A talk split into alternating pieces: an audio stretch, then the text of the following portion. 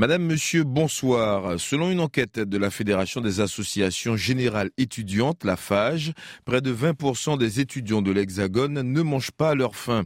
En Martinique, pas de chiffres, mais de plus en plus de jeunes seraient concernés. Ronan Bonnec de Martinique, la première.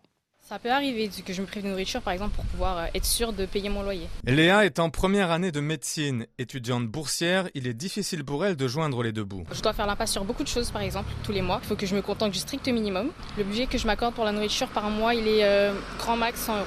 Même son de cloche pour Maëlys, Sarah et Melinda, étudiantes non boursières. On mange pas forcément bien. Si je vais pas au crous, euh, c'est pas très diversifié. Des fois, je mange des salades, mais j'ai arrêté parce que ça coûtait un peu trop cher donc euh, je retourne aux pâtes. Il y a pourtant une épicerie sociale et solidaire installée au Crous depuis deux ans, mais... La du temps, c'est des aliments qui sont presque périmés, mais voilà, ça nous permet de bien manger quand même.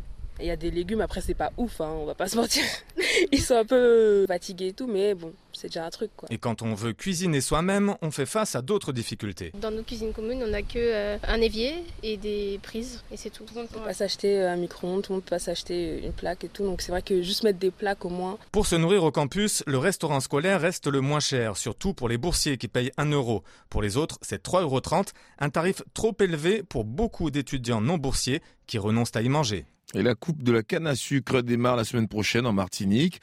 La préparation pour cette nouvelle campagne a débuté il y a plusieurs mois déjà dans les usines de Lille. Stéphane Lupon de Martinique la première. Du bois dans les chaudières de l'usine Lamoni, des fumées qui commencent à s'échapper. Les signes de la reprise d'activité sont là.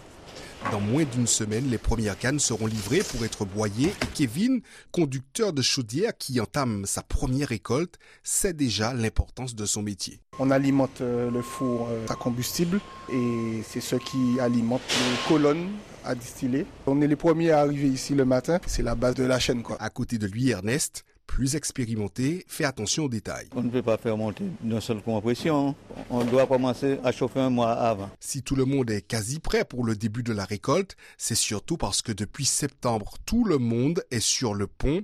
Henri Vicrobec directeur de production. Une récolte se prépare déjà le lendemain de l'arrêt de la récolte précédente. Et ensuite, euh, quand on revient de vacances en septembre, là on commence le remontage. Ce sont des millions de litres de rhum qui seront produits avec en ligne de mire le record de 2007, 3 millions de litres sortis d'usine, le plus beau souvenir de récolte pour Philippe, le distillateur. Stéphane Lupon de Martinique la première.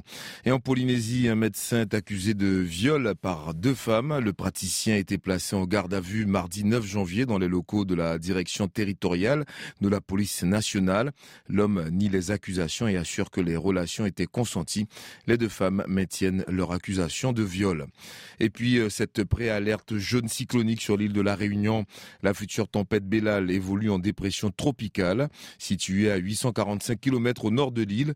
Et selon le dernier bulletin cyclonique de Météo France, océan Indien, Bellal continue de se renforcer et a atteint le stade de dépression tropicale ce vendredi. Et puis en Nouvelle-Calédonie, une alerte au Varroa, cet acarien décime les cheptels d'abeilles. Un essaim a été découvert puis détruit sur un paquebot en provenance du Vanuatu. Mais cette découverte inquiète la Nouvelle-Calédonie, l'un des rares pays préservés par cette menace. Le président du syndicat des apiculteurs de la Philippe Lemaître. Ça serait euh, quand même un, facteur qui endommagerait beaucoup la, la, filière et je pense que certains apiculteurs baisseraient pavillon parce qu'il faut traiter, parce qu'ici on n'a on pas des cheptels suffisamment grands et pas suffisamment d'employés, euh, ou pas du tout même d'employés. Généralement les apiculteurs travaillent seuls et euh, il va falloir traiter très rapidement. Il y a un plan varroa qui a été mis en place par le réseau d'épidémiosurveillance apicole, mais comme on le dit depuis le départ, ce plan n'est pas suffisant euh, avec des mesures d'indemnité, mais il faut savoir que seuls les trois premiers apiculteurs qui seront impactés vont être indemnisés et, c'est vrai que ça serait vraiment un gros gros gros problème si le varroa venait à rentrer sur le territoire. On a la chance encore un des rares pays ou régions à, ne pas euh, être impacté et il faut qu'on continue à, l'être. À nous d'être très vigilants. Philippe Lemaître, président du syndicat des apiculteurs de la Nouvelle-Calédonie, était au micro de Charlotte Menvy de Nouvelle-Calédonie, la première. Et c'est la fin de cette édition. Excellente soirée à tous.